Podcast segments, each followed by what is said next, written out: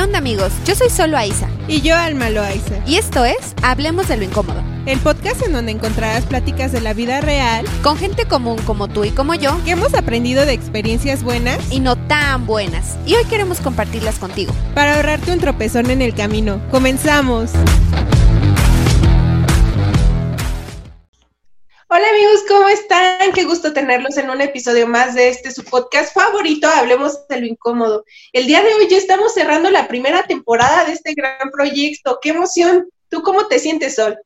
Ay, ya sé, pues bien, no puedo creer que ya vayamos 10 episodios. Eh, bastante bien, bastante bien. Y aparte, pues divertida porque sé que hoy vamos a darle continuidad a un tema que se quedó pendiente la vez pasada. Bueno, que es un tema muy amplio, la verdad yo creo que puedes platicar muchas cosas y por eso quisimos hacerles esta segunda parte. Pero bueno, antes de empezar, pues, ¿cómo estás? Ya tiene un rato que nos vemos, hay que contarles por qué, un rato que no nos vemos, y, y, hay que contarles por qué lo estamos haciendo a distancia. Bueno, amigos, pues como podrán escuchar mi melodiosa voz de Lolita Ayala, ando un poco enferma de la garganta, nada grave, no es COVID, gracias al cielo. Afortunadamente. Porque en esta, en esta época ya cualquier, por cualquier moquito que tengas o cualquier estornudo ahí peligroso, ya pues nos espantamos un buen y más que yo soy una persona bien exagerada. Entonces, este, no, no, no es el caso, afortunadamente. Eh, pues soy una persona que padece de muchas alergias, y bueno, pues esas alergias me llevaron a este, a este como gripa, bueno, una infección en la garganta que pues no fue muy grave, pero que sí me ha dejado pues con moquillo y con tosecilla y así, y pues por aquello de la sana distancia y para, para pues guardar para bien. evitar contagios, enos a distancia. Por eso estamos a distancia. Creo que la tecnología es súper buena en estos casos para, pues, para estar bien yo y también estar, eh, bueno, que los que las personas que me rodean también estén bien, en este caso solicito, hermoso, precioso bebé. Este, sí, ya sé, amigos, como ven que esta mujer se nos enferma en el último episodio, gracias. Este, pero, pero bueno, siempre se puede hacer y pues muy contentas porque Ahí si pues quieren hacer un fondo, un fondo de, de ayuda para, para, para tu recuperación. que desviado. sí, no, para tu recuperación. Aquí pueden donar, les vamos a dejar la cuenta de PayPal para que donen. este, no, pero la verdad es que también por otro lado felices porque sabemos que, pues digo, ya eh, pues se termine esta temporada, muy felices, muy contentas y bueno, esperemos que la siguiente temporada podamos tener más invitados de los que tuvimos este, pues la primera y bueno, todavía hay muchísimos temas de los que hablar. Y pues yo creo que vamos a comenzar de una vez de lleno, porque creo que esta vez el chisme va a estar bueno. Eh, bastante bueno. Bastante bueno. Vamos a hablar de las primeras veces. Y es que, bueno, las primeras veces, pues hay primeras veces en todo, como lo dijimos en el episodio pasado. En el episodio pasado hablamos un poco acerca de las primeras veces que nos, que, que nos enamoramos, el primer beso, como que hablamos más de la situación de pareja, ¿no? Y creo que una de las primeras veces más importantes en tu vida es la primera vez. Entonces, pues vamos a entrar de lleno con la primera vez, porque acá la mujer está nerviosa de una vez, pues total. ¿De, qué, ¿De, qué, me hablas? ¿De qué me hablas? Yo soy virgen, yo no conozco esas cosas del demonio. Exacto. yo, yo, yo creo que la primera vez que lo haces, estamos hablando obviamente amigos de tener sexo, de tener relaciones sexuales, de coger, de cochar, de como tú le llames. Delicioso. Delicioso, exactamente. Yo creo que esa primera vez es, híjole, es este súper importante y es un antes y un después, o sea, es un parteaguas de muchas cosas. Y creo que hay mucha, eh, ¿cómo se dice? Eh, pues mucho estereotipo. Todavía. Ajá, y tabú y estereotipo, ¿no? De que no, digo, especialmente hablando de la mujer, obviamente, porque ya sabemos que con el hombre, pues es como de, sí, güey, o sea, tu primera vez X y la de muchos hombres, tu primera vez es a los 10 años, o no sé, porque yo conozco así tipos. bueno, eso dicen, quién sabe. Ah, claro. Sí, hay mucho habladorcillo también por ahí, pero sí hay mucho de que, ay, es que este, yo cuando tenía 13 años y fue una, en una discoteca y por no balconear amigos que tengo por ahí, ¿verdad? Que me han contado. Este, y así en el con, baño. Sí, o con personas que ni conocían, ¿no? Entonces, eh, pues sí te quedas así de, ¿qué onda? Obviamente, les, les digo, lo del estereotipo es de que pues la mujer tiene que hacerlo con el hombre que ama, en cama de pétalos de rosa y ya sabes, todo debe ser perfecto y debe ser el hombre de tus sueños y por supuesto el único con el que lo hagas y por supuesto te vas a casar con él, porque pues, si no, ¿por qué lo haces? ¿Estás de acuerdo? Y entonces, claro, ya perdiste, ya perdiste la joya de la corona. Totalmente. Entonces, creo que viene mucho, mucho prejuicio de ahí. Y bueno, hablando de experiencia personal, digo, eh, no voy a ser tan explícita por si algún menor nos está escuchando. Eh, pero, pero bueno, sí les puedo contar un poco la historia, ¿no? Eh, yo tenía, corría el año de 1900, ay, ah.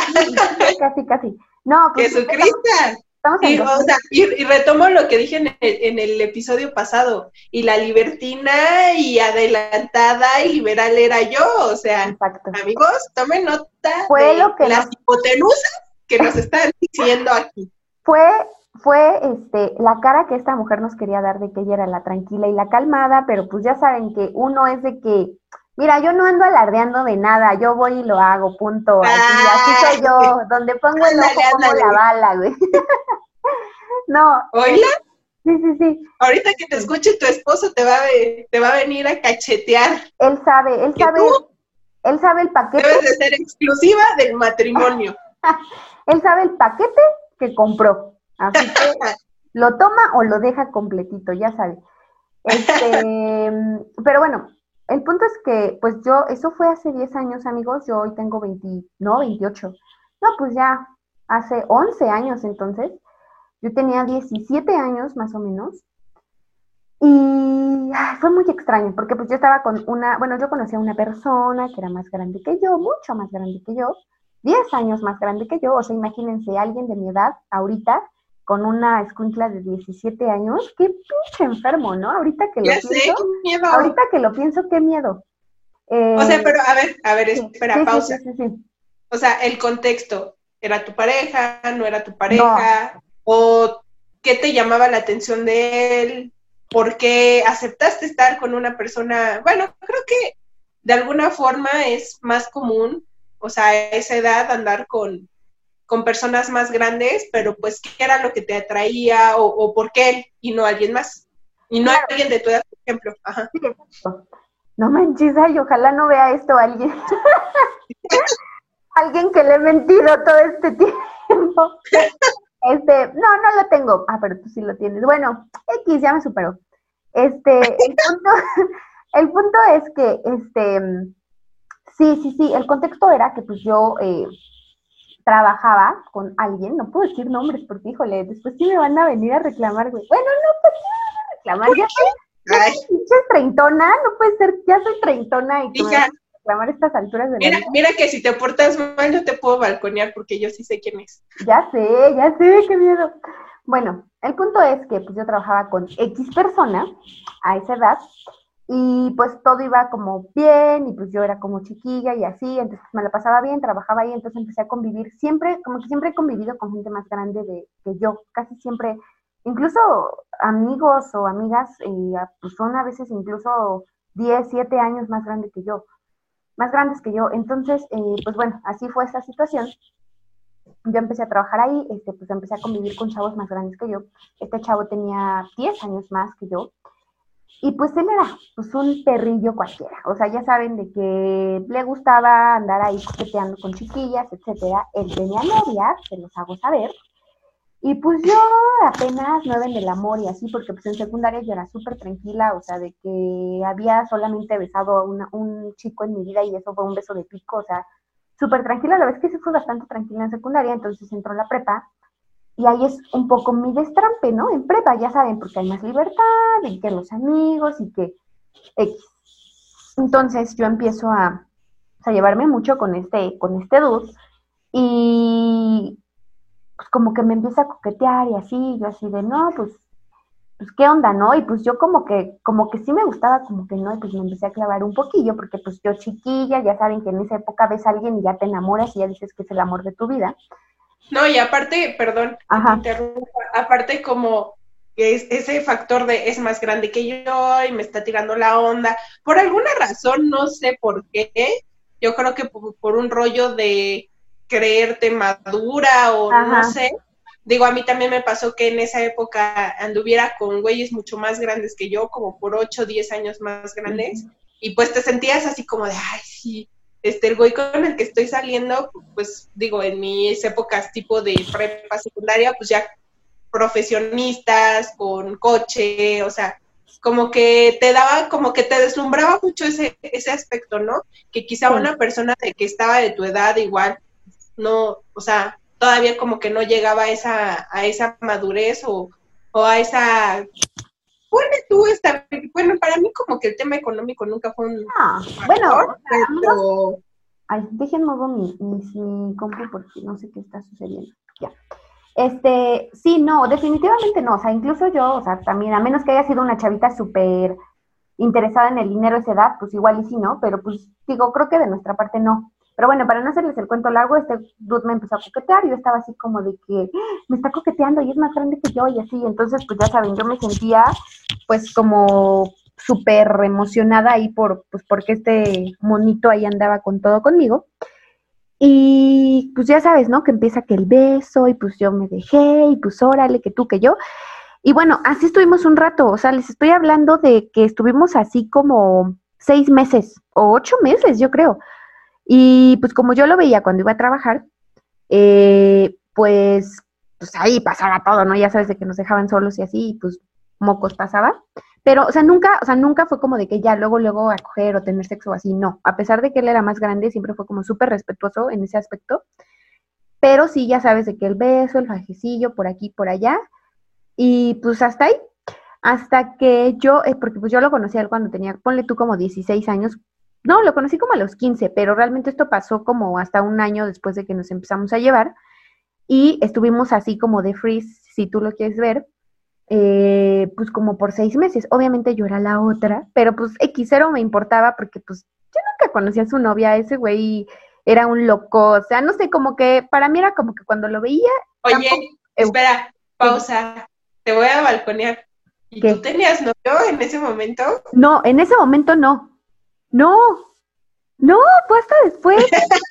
En verdad, en verdad, fue hasta después. Ah, sí, creo que no, ya, ya me acordé, perdón amigos. Sí, ya. La, que, la, quería, la quería sacar de su zona de confort. Sí, ya sé. No, pero no, no andaba con nadie. En ese momento no andaba con nadie.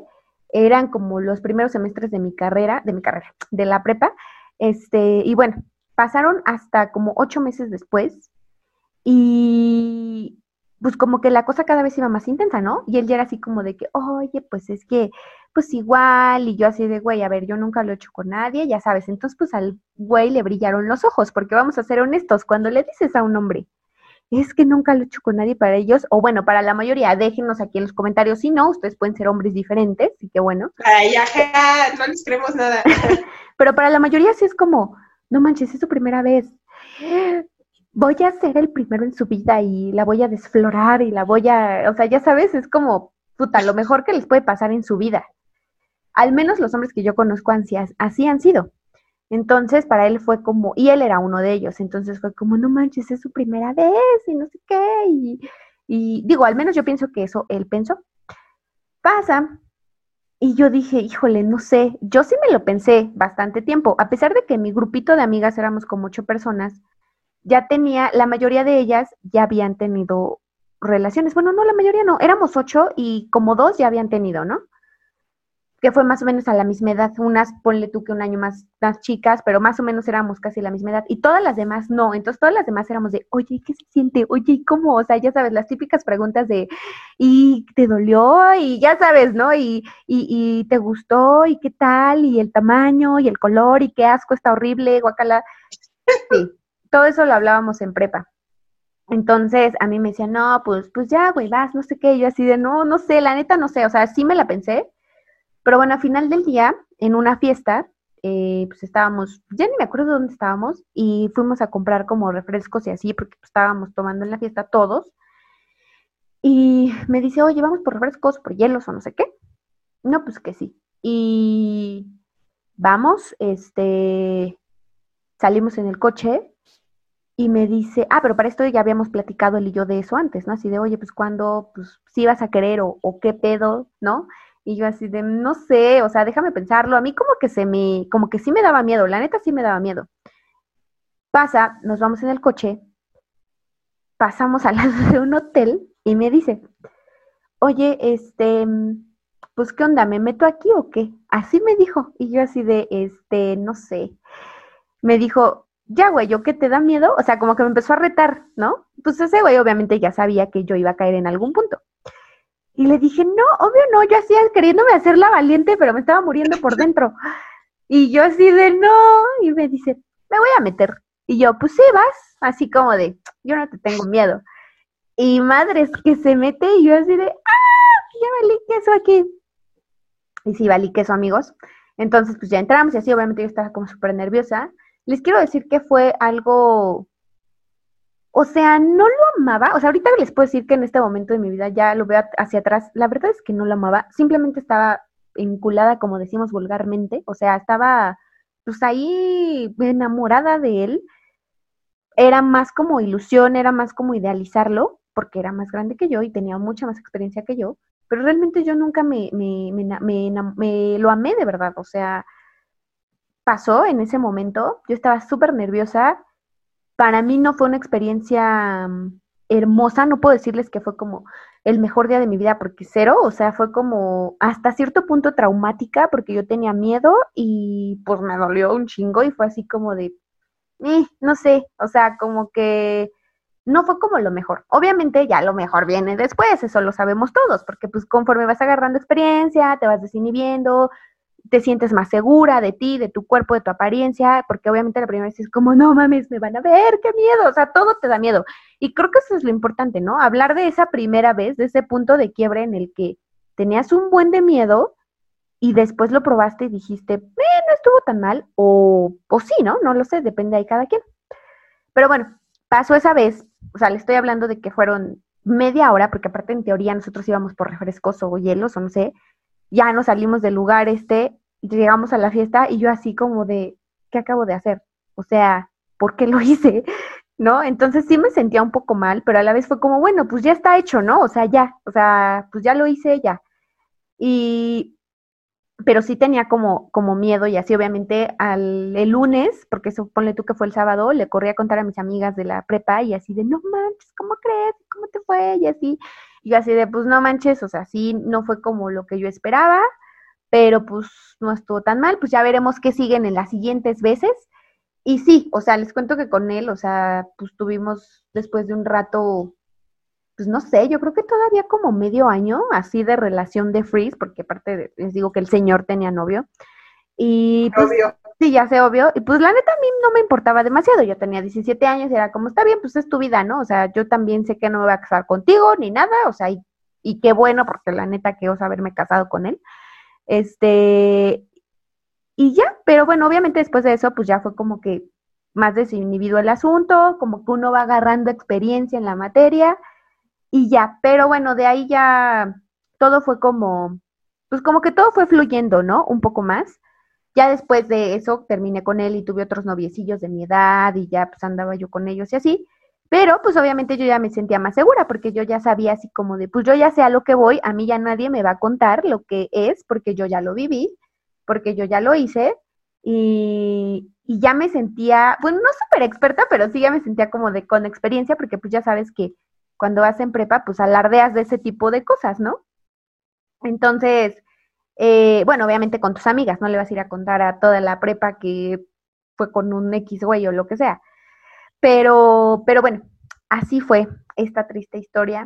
No tan triste, la verdad es que no me arrepiento de nada. Pasó lo que tenía que pasar y así tú, tenía que haber sido, así fue el destino. Pero sí agradezco que haya sido una niña, a pesar de que siempre he sido muy aventada en ese tipo de cosas, siempre he sido consciente en ese aspecto. O sea, nunca ha sido de que me gane la calentura y ahí con el que sea y así.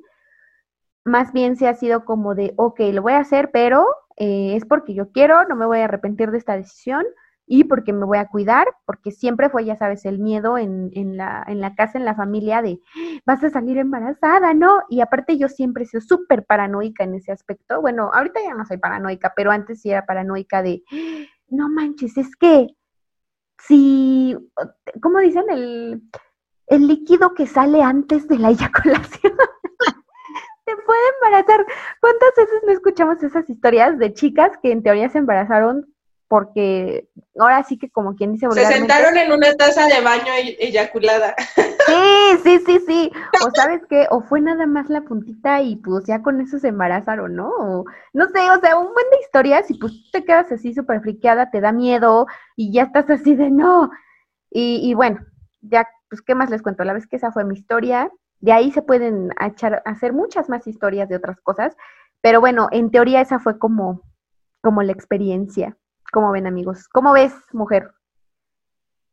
Pues es una historia que yo ya conocía, entonces ah, no me sorprende, ¿no? Pero, pero como tú dices, o sea, creo que sí marca un antes y un después de, de tu vida, pues si lo quieres ver como persona, porque también a los hombres los marcan, ¿no? O sea, creo que estar eh, intimando con alguien es algo, pues, que de alguna forma, pues sí, es, que es algo muy íntimo, vaya, no lo vas a, bueno, al menos yo soy de esa percepción, no lo, yo tampoco comparto la idea de hacerlo con cualquiera, porque siento que, pues, el hecho de que esté alguien invadiendo tu espacio con el que estés compartiendo fluidos, pues es algo que a mí personalmente una de las cosas que más me da miedo pues es enfermarme de algo, ¿no? A este punto ya los embarazos como que pues ya...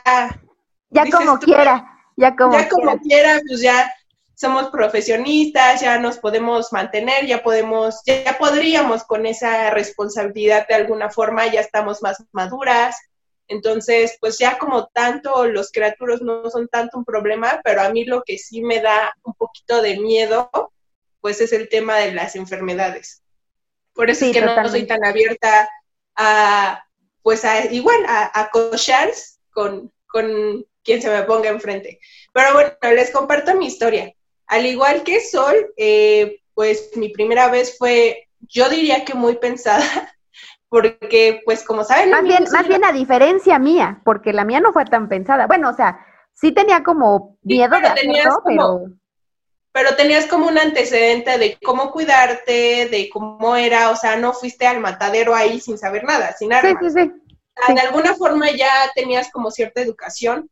En mi caso también, desde muy chavita, desde yo creo como los 12, 10 años, eh, mis papás siempre han sido como muy abiertos en ese sentido. O sea, bueno, abiertos entre comillas, porque pues ya que la ven en serio, pues ya no les gusta tanto, ¿no? Sobre todo mi papá pero mi papá siempre fue como muy abierto a decirnos, pues, que nos cuidáramos, que utilizábamos preservativos, o sea, como nos explicaban como los métodos anticonceptivos, sobre todo por este tema que les digo, no tanto de un embarazo, sino más de enfermedades venéreas.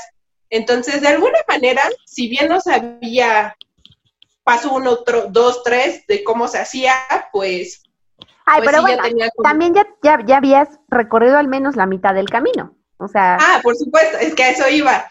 Como les habíamos platicado en los episodios anteriores, yo en, la etapa de secundaria y prepa fui una, pues, una chavita muy noviera. Y, tuve pues varios noviecillos, algunos de mucho, mucho tiempo, porque no sé por qué, como que tengo una tendencia de que cuando tengo una pareja, pues generalmente me quedo ahí mucho tiempo y hay algunos que pues sí han sido como medios intermitentes o relaciones más cortas. Entonces, pues todo el mundo pensaba que yo era acá la más libertina, la gurú del sexo, o sea, todo el mundo veía así, y yo así de, no, ¿por qué? Porque, como les digo, no era tanto como inseguridad en mi cuerpo o, miedo, o miedo a hacerlo, más bien era como un miedo a las infecciones y todo eso, mm. porque pues sí, o sea, la neta es que cuando vas a estar con alguien ni siquiera, bueno, si no lo conoces o si no es tu pareja de tiempo, pues cómo sabes con quién ha estado o en dónde se ha metido, ¿sabes? Entonces como que en ese sentido me, me daba, me daba como un poquito de miedo. Eh, tuve algunas parejas en donde pues ellos como que insistían mucho, pero pues al final como que les daba una la vuelta y ya. Me echaba por el, ¿eh? Les dabas la vuelta y ya. Exacto, como que siempre logré darles la vuelta porque la verdad es que no me sentía como con la confianza. O sea, como que nunca había tenido como la confianza con alguien de decir, órale, va, o sea, confío en ti, sé que no andas de cabrón y que no me vas a pegar nada, o sea, como que nunca sentía como esa confianza. Fue hasta como, ¿qué serán? Como a los 21 o 22 años que comencé una relación, eh, una relación muy formal, eh, pues con una persona que yo ya conocía de tiempo, una persona de la cual me enamoré muchísimo y, que pues había como esa conexión y esa confianza. Entonces, cuando yo decidí estar con él, eh, fue algo que se platicó, fue algo que pues yo le dije, sabes que yo no he estado con nadie y pues tú vas a ser el afortunado, como dice Sol.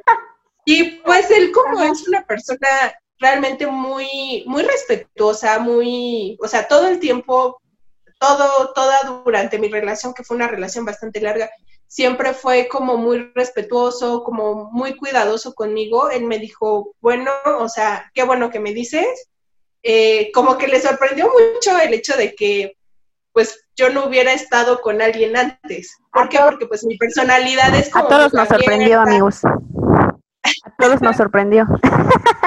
Ah, ya, bueno, anyway, como les digo, mi personalidad es como muy abierta y todo, entonces todo el mundo asumía, como les digo, que yo ya había pasado por piches todo el pinche oh. mundo y tenía un catálogo de hombres ahí y los iba calificando o qué sé yo, ¿no? Pero cuando yo le dije eso a él, él me dijo, qué bueno que me dices, eh, para como que al menos sea una cosa planeada, una cosa en donde, bueno, o sea, como una situación en donde tú te sientas segura, en donde te sientas cómoda y no vaya a ser como traumante, ¿no? Entonces, eh, pues literalmente, o sea, con él, eh, pues obviamente llega, o sea, empezábamos con los fajecillos, cada vez se daba como más intenso, más intenso, más intenso, más intenso. Y pues hasta que llegó el día, la verdad es que sucedió en su casa, en su casa. Eh, y, pues la verdad es que me sentí muy segura. La verdad es que nunca tuve como miedo a, mostrarme desnuda o alguna inseguridad con mi cuerpo. Eso como que no, no lo experimenté porque aparte, o sea, mi autoestima, por supuesto, pero también él me hacía sentir pues muy deseada. Entonces, mandé te hacía sentir segura, que estabas pasando Entonces, pues no fue una cosa así de, ay, no me veas o apaga la luz, ¿no? Fue todo lo contrario, así de, órale, date, como magnate. Y la verdad es que, o sea, él fue muy cuidadoso, todo el tiempo me preguntaba si estaba bien, si estaba cómoda, si quería que pues parara o si continuaba. Entonces, realmente para mí fue una experiencia bonita, podría decirlo, porque pues me sentí todo el tiempo así, muy cuidada, muy amada, muy respetada. Y pues como dice Sol, obviamente duele, sí, a mí no fue una cosa así que tú dijeras, güey, ya no lo quiero volver a experimentar en mi vida, no, o sea, sí, obviamente duele, pero la verdad es que no me arrepiento de no haberlo hecho antes, creo que todo llega a su tiempo y creo que para mí fue algo, fue algo bueno que me enseñó mucho, yo ya iba como con toda la información de cómo cuidarme, de cómo eh, pues hacerlo menos incómodo y, o sea, fue una decisión como muy pensada, aparte con una persona con la que yo confiaba, bueno, confío, confío todavía, pero ya de otra manera, ya no sí, claro, claro. Ya un nivel diferente de relación. Exacto, y pues la verdad es que para mí fue algo, fue, fue algo bonito y fue algo que, pues sí marcó mi vida, pero que no fue así algo así como súper traumante, Claro. Fue algo positivo. Sí, y yo creo que, que las primeras veces, o sea, en hablando de, la, de esta primera vez en especial, es, como dijimos, un antes y un después en la vida de todos, o sea, de hombres y de mujeres. Obviamente por el estereotipo y por el tabú que hay, pues seguramente es más, eh, marca más un antes, y un, antes y un después para una mujer, porque creo que alrededor de todo esto se encuentran muchos prejuicios de que tienes que casarte con la primera persona con la que lo haces, ¿no? De que te debes a, al hombre o a la mujer con la que lo haces por primera vez y que es tu cuerpo casi casi le pertenece a una sola persona y tú eres de esa persona. Y creo que esto viene mucho ligado a la religión, ¿no? Obviamente, si tú lo crees y lo practicas, adelante, cada quien tiene sus formas de vivir y si eso para ti está ok, pues muy respetable. Sin embargo, desde mi punto de vista, eh, siempre lo he pensado, ¿cómo sabes qué es lo que te gusta si solo has probado una sola cosa?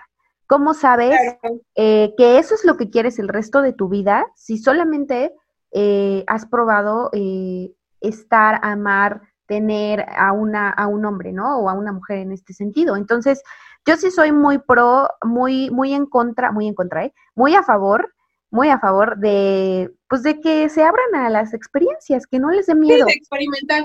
Pero ojo, yo creo que aquí lo importante también es decir que lo tienes que hacer por convicción, por decisión propia, y no porque la sociedad o tu grupo de amigos te está presionando o tu pareja te está presionando.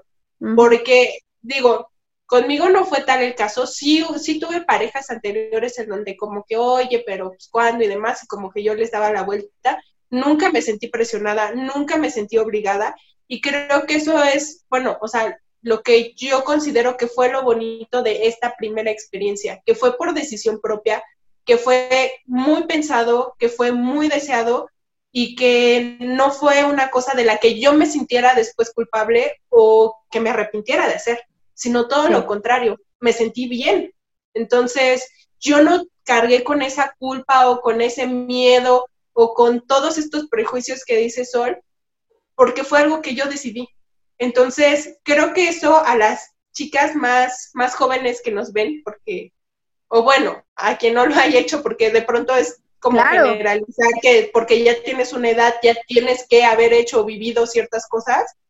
A quien no lo haya hecho, pues eso, que, que decidan hacerlo en el momento en el que ustedes se sientan seguros y seguras, o en general, porque también pasa con los hombres, y, que lo hagan con una persona en la que realmente confían, que se sientan cómodos, porque pues la verdad es que, como les comentábamos, si es una experiencia en donde pues estás con una persona de una forma en la que no vas a estar con todas, y si es algo como muy, o sea, que invade mucho tu espacio, y yo creo que si no estás con una persona en la que confías, pues sí, no puedes fluir y, y quizá no sea una experiencia tan buena.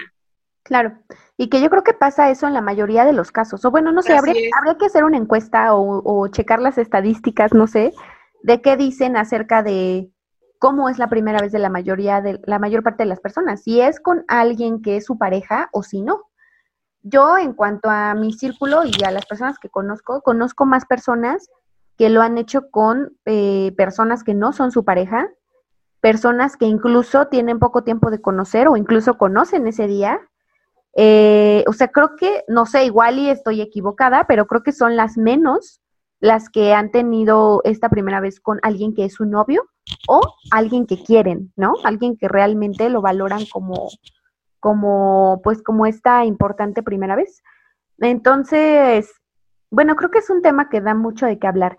Pero, pero al final, pues el mensaje es, eh, pues que experimenten, que se cuiden y que sea premeditado, ¿no? Y que, o lo más premeditado que, por decisión. Exacto, lo más premeditado que quieran. Y bueno, después de este tema tan, tan que ya hasta calor me dio, amigos. Sí, ya, ya, ya. este tema tan incómodo, porque pues al final teníamos que cerrar con algo que nos pusiera incómodas, ¿no? ¿De qué se trata este, este podcast, sino de hablar de lo incómodo? Eh, creo que estaría bien, bueno, también tenemos pensado platicarles a ustedes de la primera vez que eh, vivimos solos o solas, si es que ya es su caso, y pues contarles un poquito acerca de nuestra experiencia. Así que si quieres tú, arráncate primero, ya que yo fui la que contó la, la otra experiencia primero. Bueno, pues la primera vez que viví sola, pues la primera vez que viví sola, la verdad es que me agarró un tanto por sorpresa, porque, bueno, como les comentaba en episodios anteriores, tuve la oportunidad de estudiar en el extranjero, pero como en algún punto del tiempo ya había intentado eh, irme a estudiar a otra parte y no se había dado, la segunda vez que apliqué, pues para volverme a ir, como que ya estaba, no estaba tan idealizada ni tan convencida de que iba a suceder como la primera vez. Entonces, cuando me dan como el dictamen y me dicen, ¿sabes qué? si te vas, yo me quedé como en shock así de, ¿qué? ¿Cómo? Porque como les digo, como realmente yo no confiaba tanto en que me iba, como que ya lo veía un poco, pues más frío y demás. A ver, les, les cuento un poco el contexto. Yo eh, había aplicado para irme a estudiar eh, al extranjero como un año antes de que me fuera a, bueno, a Uruguay. Entonces, en ese momento, cuando yo apliqué a la beca y demás, todo el mundo me decía, no, si te vas, porque este, todos los que aplican se van, o sea, no hay pierde, han, se, ido, se han ido muchas generaciones anteriores y todos les dan financiamiento, así que no te preocupes, estuve haciendo tu búsqueda de alojamiento, de pues más o menos el costo de vida y demás, para que pues no te agarren curva y tengas como todo planeado. Entonces, como yo soy la señorita planes y bitácoras y demás, me puse, sí, listas, este, me puse a, hacer como pues toda esa búsqueda y entonces me puse a comparar precios y a contactar personas y demás. Y bueno, pues al final, cuando salieron los dictámenes de becas, resultó que no salí beneficiada y pues todo ese trabajo y toda esa ilusión, pues abajo, ¿no? Entonces, pues para mí sí fue como un, un golpe o un fracaso pues fuerte, porque pues todos los años anteriores todo el mundo se había ido y pues justamente en el año en el que yo me iba, se recortaban becas y financiamientos y valió que sí. Pero pues como soy una persona muy terca y muy firme a sus convicciones y ese sueño era un sueño muy grande que yo tenía, pues seguí trabajando para, para volver a aplicar y esta vez apliqué para España. Pero pues como yo ya había vivido esta experiencia de que no se había dado la primera vez y pues estábamos viendo que si no nos daban financiamiento para irnos a un país que si bien el costo de vida es alto con respecto a México, pues no se compara con un costo de vida en euros, ¿no? Entonces yo dije, pues seguramente no va a pasar. Entonces, como no lo idealicé tanto como la primera vez, no busqué nada, no vi nada. Y dije, pues si pasa, pues ya resolveré en el, en el momento. Lo que nunca, amigos, ¿eh? Porque eso generalmente nunca lo hago. Yo dije, ay, para no desilusionarme, pues mejor si se da en el momento. Entonces, me avisan un sábado que, pues, que el dictamen salió favorable, que si tengo beca y que tengo que volar la siguiente semana porque mi semestre ya estaba por comenzar. Entonces, prácticamente fue así como de, ¿qué? O sea, tengo que comprar vuelo, tengo que buscar en dónde vivir, tengo que irme el jueves de la siguiente semana porque ese, ese día sale mi vuelo a España y no tengo nada. Entonces, pues ya, me fui prácticamente porque me tenía que ir de mi casa, aparte, pues era la primera vez que salía de casa de mis papás, la primera vez que salía del país sola, sin conocer a nadie, solamente eh, tenía como de contacto a otros tres mexicanos, tres chavos de aquí de Toluca que también iban, y pues ellos estaban prácticamente igual que yo, solamente uno ya había llegado y pues literalmente bueno, hasta donde, hasta donde recuerdo, también buscó su alojamiento y estando allá. Entonces, literalmente llegué, o sea, me subí al avión, yo iba como en shock, así como de, güey, ¿qué estoy haciendo? No sé en dónde estoy, no sé qué va a pasar, pero ya estoy aquí, ya no me puedo regresar porque ya me chingué, ¿no? Claro, claro. Si sale o no sale. Ay, perdón, amigos. Si sale o no sale, pues no es como que pueda decir, ya me eché para atrás y no, o sea, porque tenía que cumplir pues, con el periodo y con la beca, porque si no tenía que pagar ese dinero. Entonces dije, bueno, pues ya, cuando llegué a, esta ciudad, la verdad es que fui muy afortunada porque llegué a una ciudad súper bonita, muy chiquita, eh, con prácticamente todo, eh, muy, muy bien armada para, para los estudiantes, muy amigable, con gente muy linda y pues para mí no fue tan, tan difícil como este tema de la adaptación porque pues las condiciones en las que yo estaba pues eran muy favorables, pero sí recuerdo que cuando llegué a Málaga, que fue la ciudad en la que yo viví, visítenla porque es una ciudad bellísima, eh, pues literalmente iba así con mi maletita, este chavo que, es de aquí de Toluca me, hizo el favor de recibirme y me dio como pues sí, enseñarme como la ciudad o qué autobuses eran los que tenía que, tener. Amigos, no sabía ni siquiera en dónde estaba la universidad. O sea, no sabía nada. Llegué en cero, güey, así, ciudad, o sea, no sabía nada. Eh, literalmente, como días antes de irme, eh, renté un hostal. Un, jamás en mi pinche vida había estado en un hostal. O sea, generalmente cuando salía de vacaciones aquí en México, pues era con mis papás, entonces siempre era en hoteles y más. Nunca en mi pinche vida había estado en un hostal. Llegué al hostal, eh, me di cuenta que estaba bien pinche lejos del centro y que pues, mi, mi, facultad estaba en el centro.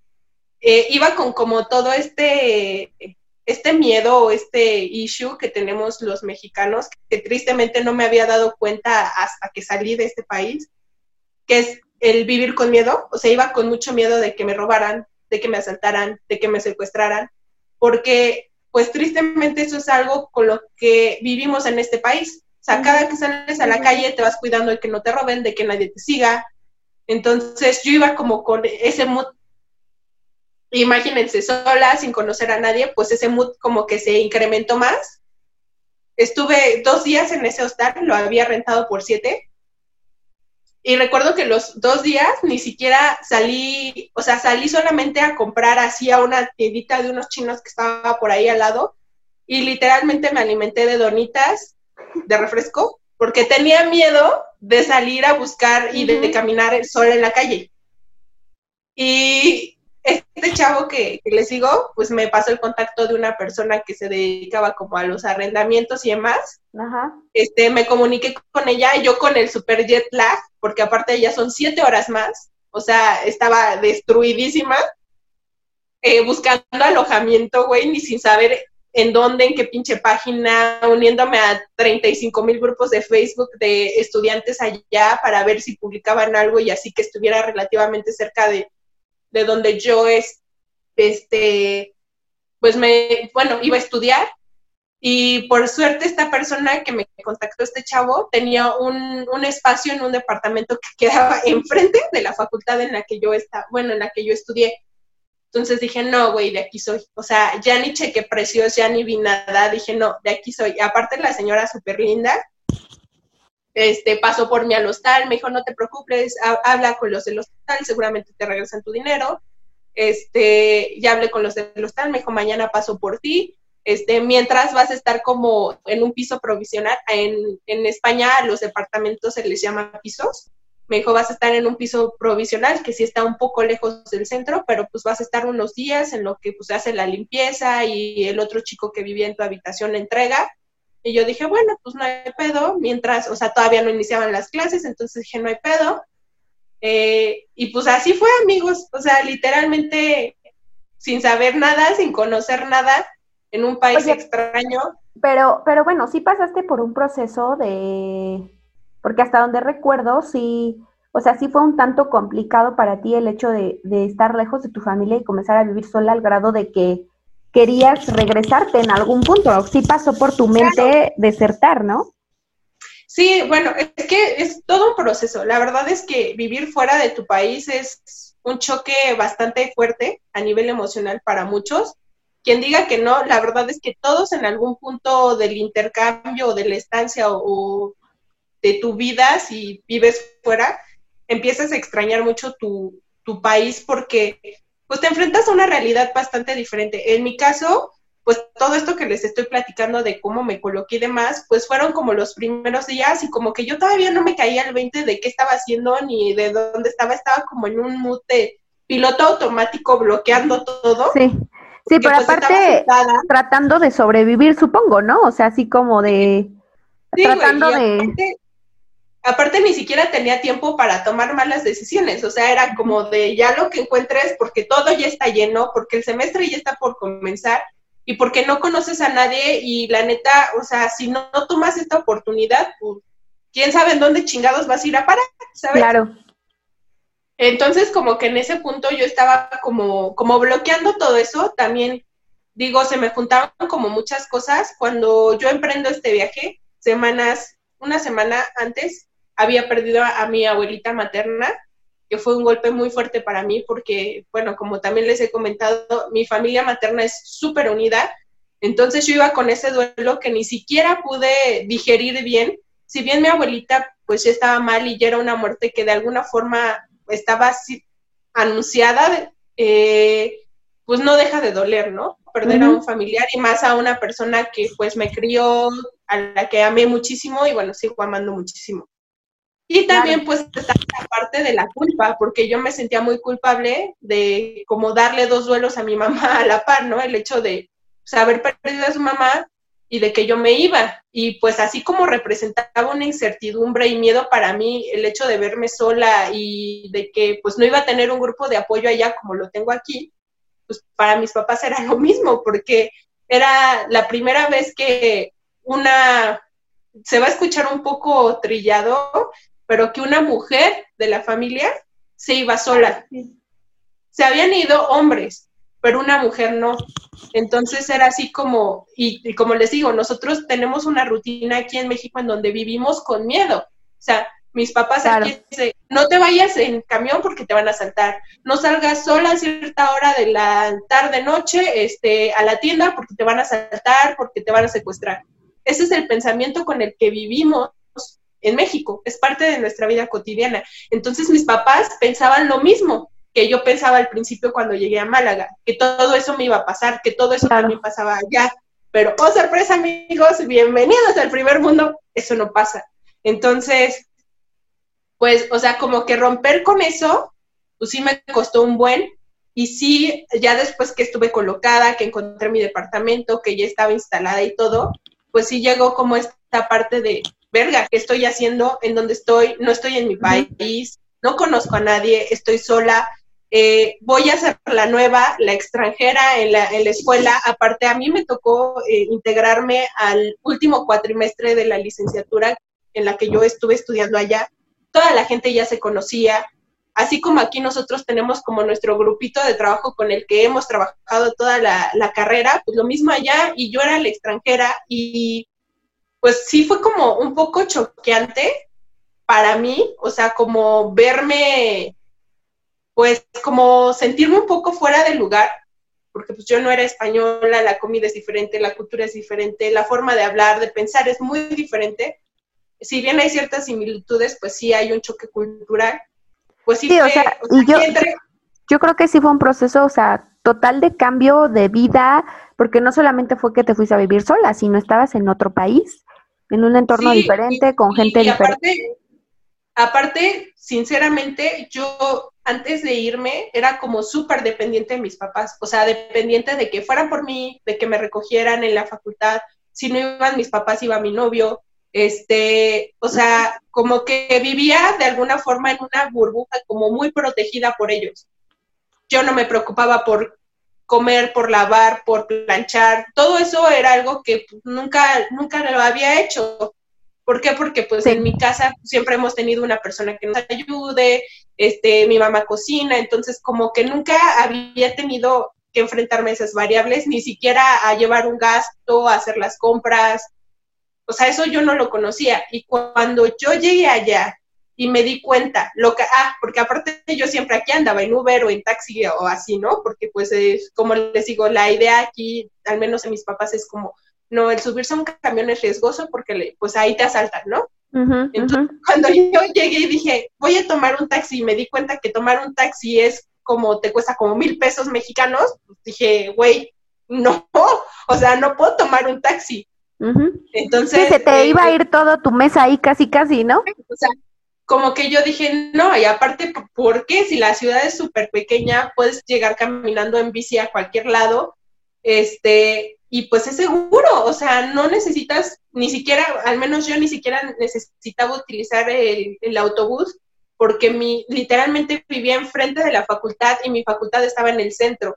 Entonces, pues era ahí donde pasaba todo, ahí estaba la fiesta, ahí estaban los bancos, ahí estaban los museos, este, la playa la tenía a media hora caminando, o sea, tenía todo cerca y no necesitaba este moverme pues en taxi o en Uber o en lo que fuera. Sí, yo creo que pues, al final te hizo más independiente, ¿no? Sí, pues sí, porque al final, pues si yo no hacía las compras o no me lavaba, pues no tenía que comer ni que ponerme. Y al final, o sea, empiezas a destinar como, ah, bueno, pues tengo que pagar, no sé, en ese, en ese momento yo pagaba 250 euros mensuales más servicios entonces yo ya sabía que esos 250 euros eran de ley, que no me los podía gastar en, por ejemplo, en ir a comer al McDonald's o a donde fuera. O sea, yo ya sabía que si quería viajar y que si quería comprarme cosas y demás, pues tenía que hacerme comer, tenía que ir a hacer las compras y tenía que administrar mi tiempo para estudiar, para ir a la facultad, para este, para lavar, para literalmente hacer todo lo que pues conlleva llevar una casa, que era algo que yo sabía. Igual pagar luz, o sea, cuando neta, una de las cosas que recuerdo que más me cagaba comprar era papel higiénico. Decía, pinche papel higiénico, ¿cómo te odio, güey? Estás bien caro. ¿Qué pedo? Porque tengo que gastar en papel higiénico, porque pues al final son esos gastos que no ves cuando no llevas una casa, que se te hacen como, ah, pues a huevo, lo necesito y ya. Está lo agarro y ya. Exacto, pero ya cuando tú llevas una casa y ves lo que cuestan las cosas y te tienes que administrar ahí, dices, verga, si pudiera, pinches, este, se me fue el bidet, si, si pudiera, si tuviera la habitud como lo tienen los europeos, pues con el pinche bidet y ahorrar papel higiénico. Sí, pero pues, pero, pero no. Sí, yo creo que, o sea, vivir solo es una experiencia totalmente que te cambia y creo que es algo que todos deberíamos experimentar alguna vez, ¿no?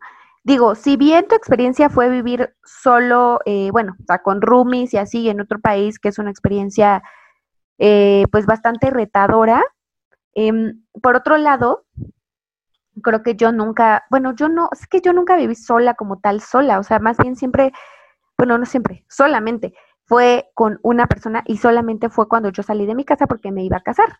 Entonces, eh, como que queriendo o no, más bien nunca fui consciente de esa situación. Sí, yo seguí el patrón en ese aspecto de, de salirte sola, de salirte de tu casa cuando te cases, ¿no? Que es como lo que muchos padres, eh, pues es como su ideal, ¿no? O sea, mi hija solamente se va a casar cuando se case y se va a salir de blanco y bla, bla, bla o sea, yo cero eh, creo y soy partidaria de eso, o sea, no es que esté en contra ni nada, si es lo que tú crees está chido, pero para mí no. Sin embargo, seguí el patrón, o sea, no sé si fue consciente o inconscientemente, pero lo hice. Entonces, creo que mi experiencia fue un, o sea, fue diferente a la tuya, em, porque cuando yo salí, pues fue para casarme con alguien, para vivir con alguien, y creo que sí te enfrentas a retos de administración de presupuestos de casa y de, y de hogar y de cómo mantener una casa, etcétera.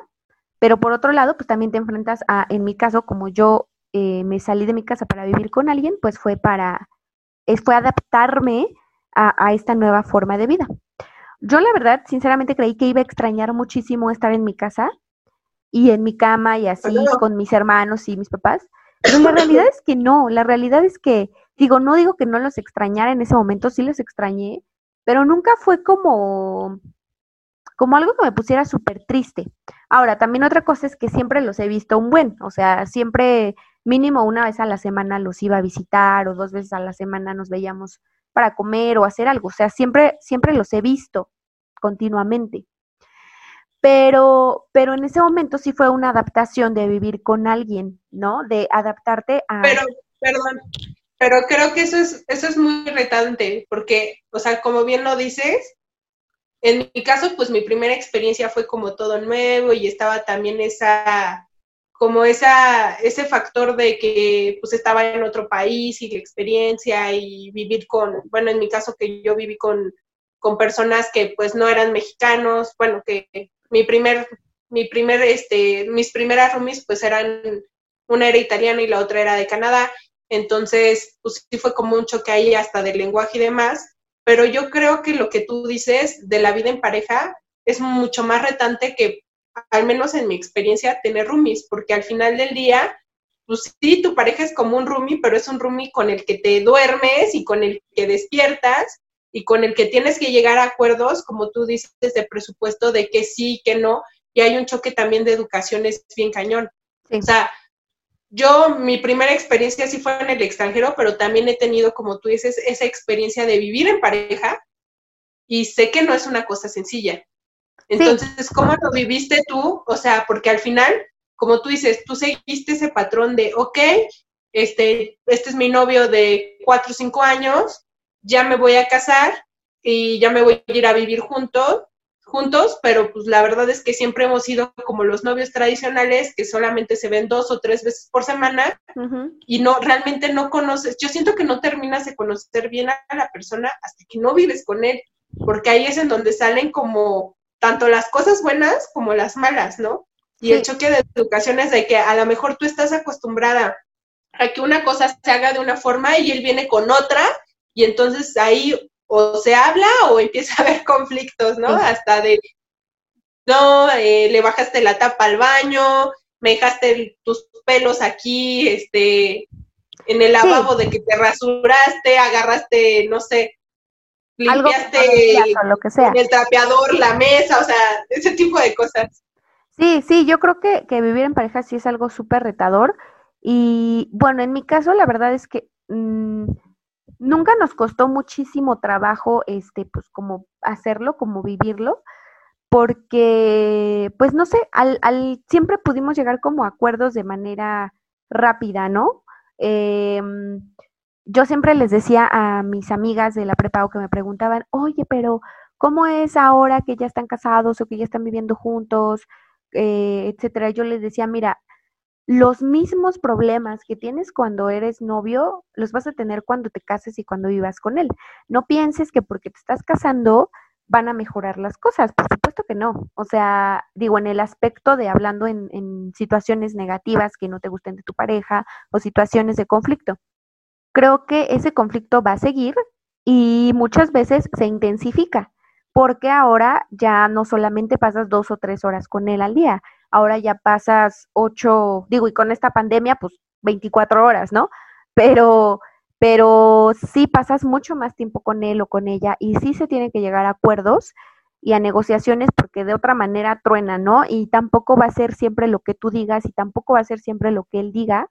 Creo que es encontrar un punto medio en el que ambos puedan ser flexibles y sí, muchas veces tienes que ceder a hacer cosas que probablemente no te gusten al 100 pero eh, pues por mantener una relación sana, etcétera, y creo que se va a escuchar como súper cliché, pero sí, la verdad es que el, la clave para mantener una relación lo más sana posible sí creo que es la comunicación.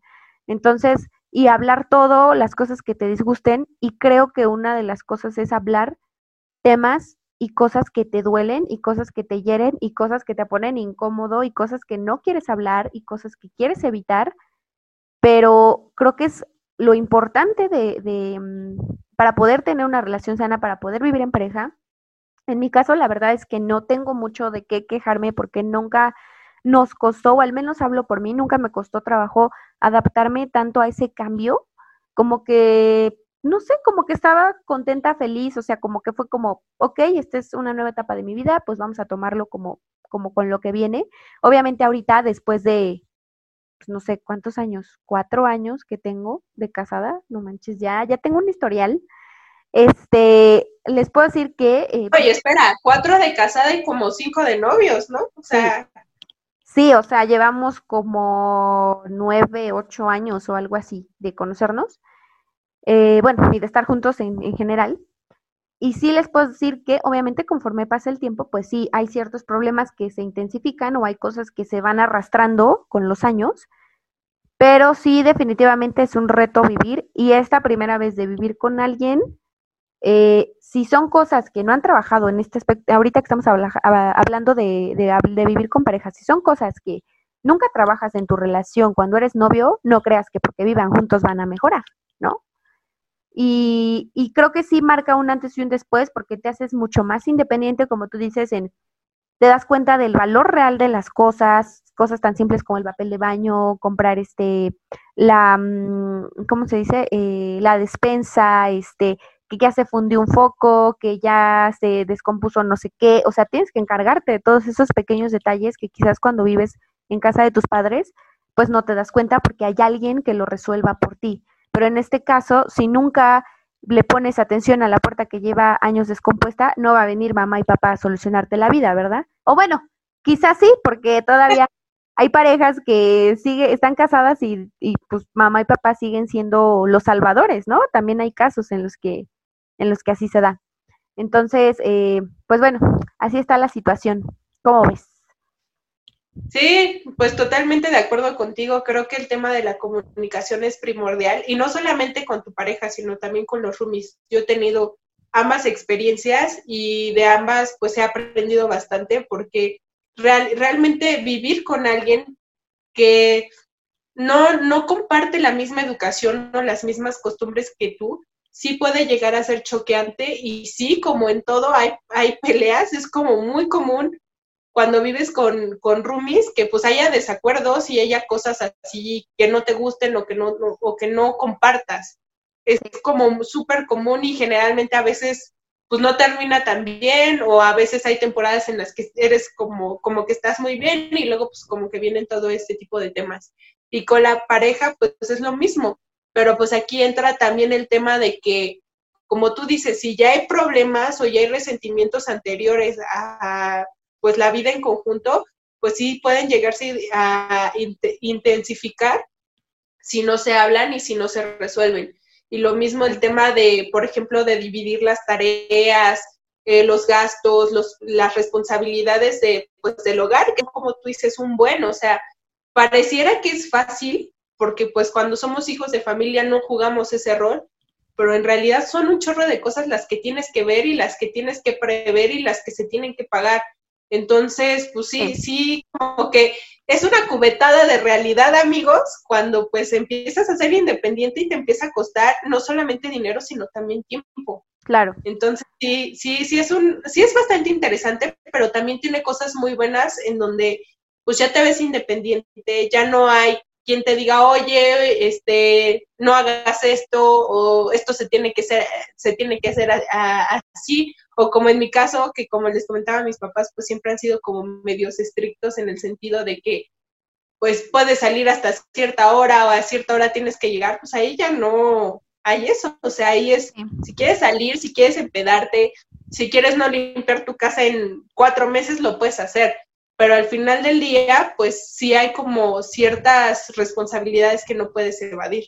Entonces, yo, creo que, que, tener independencia tiene un precio y es ser responsable, ¿no? Es tener, cargar con todas estas responsabilidades. Digo, puedes no ser responsable, pero pues todo tiene consecuencias. Entonces. Claro. Y al final del día, créanme, amigos, que por ejemplo, yo, yo siempre pensaba como de, no, cuando me vaya a casa de mis papás, voy a ser súper fiestera y me voy a empedar siempre porque pues aquí siempre tengo que llegar a cierta hora y siempre tengo que andar corriendo porque si no mi papá se me pone bien crazy. Cuando estuve en España, estuve sola, no habían mis papás, no había nadie que me dijera. Había días en donde yo decía, ay, no, no, o sea, no, quiero, salir no, quiero quedarme a dormir, a ver una serie y que nadie me moleste, a comer Nutella cucharadas y que nadie me moleste, pues no quiero salir. Claro. Y créanme que la ciudad en la que yo vivía había fiesta diario, ¿eh? O sea, diario, diario. Diario abrían los antros, diario, diario. Entonces era así como de no, o sea, como que sí llega un punto en donde tú mismo empiezas a agarrar un ritmo y empiezas a, a madurar y a decir, sí está padre hacer esto, pero pues la neta, como que siempre no. Hay límites, ¿no? Como que igual te... y lo mismo, lo mismo yo siempre he sido un poco especial con el tema de, de la limpieza en los lugares en donde vivo.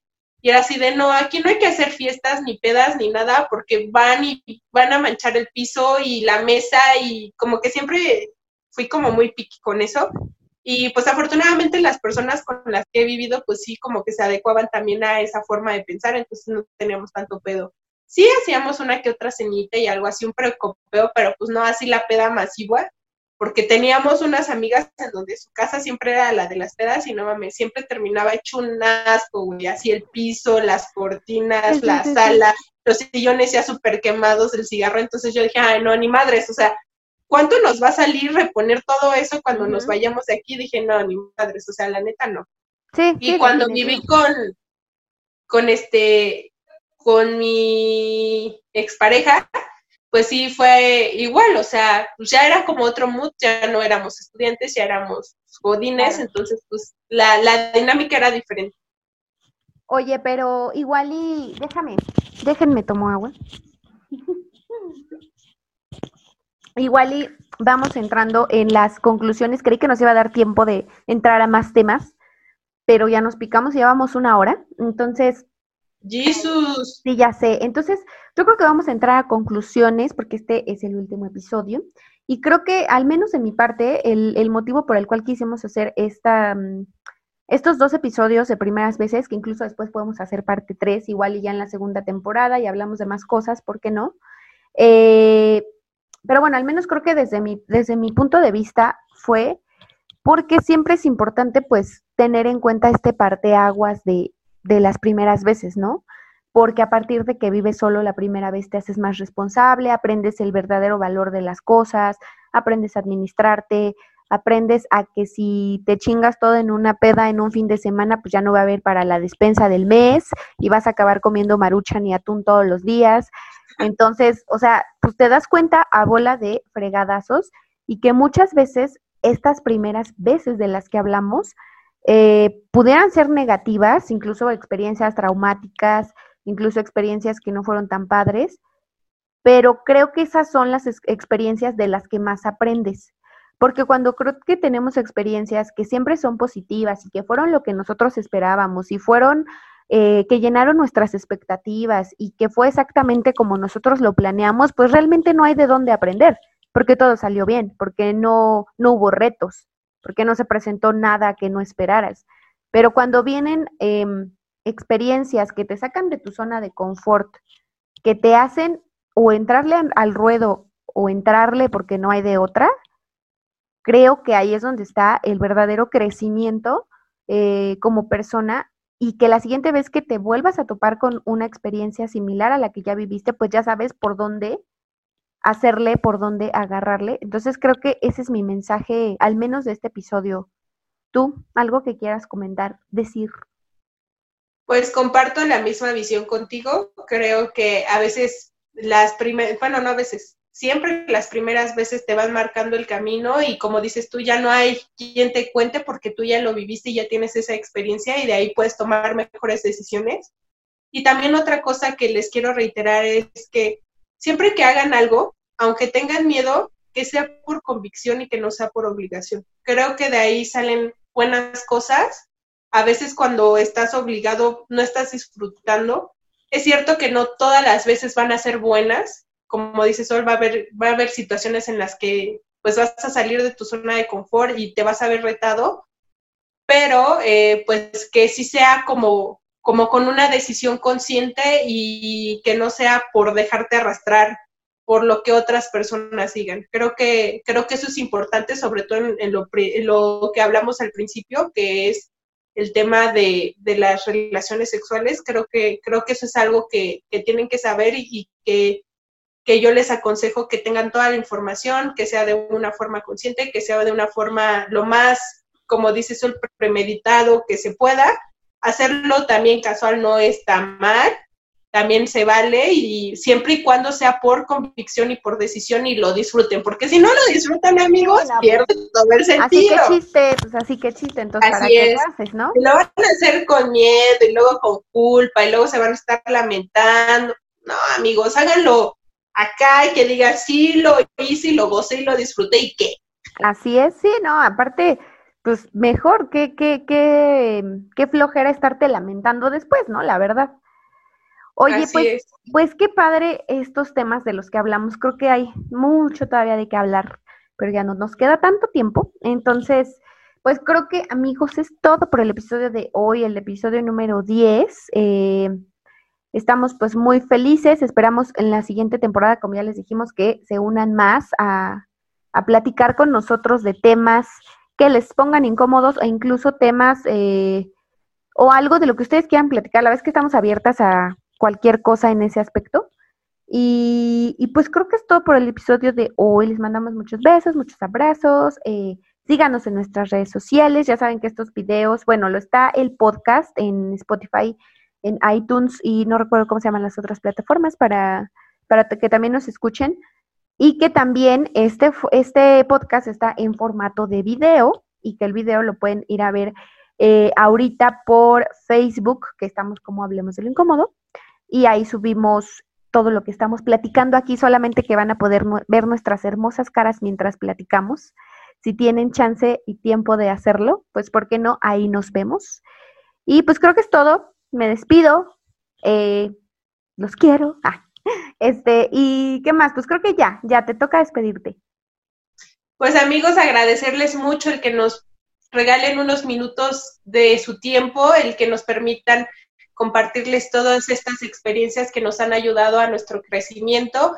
Y pues los vemos en la siguiente temporada. Qué rápido se nos fue esta. Muchas gracias. Y como dice Sol, recuerden que este espacio también está pensado para ustedes, para que vengan y nos compartan sus historias y que puedan tocar de alguna forma la vida de otras personas. Muchas gracias amigos. Esperamos verlos muy pronto.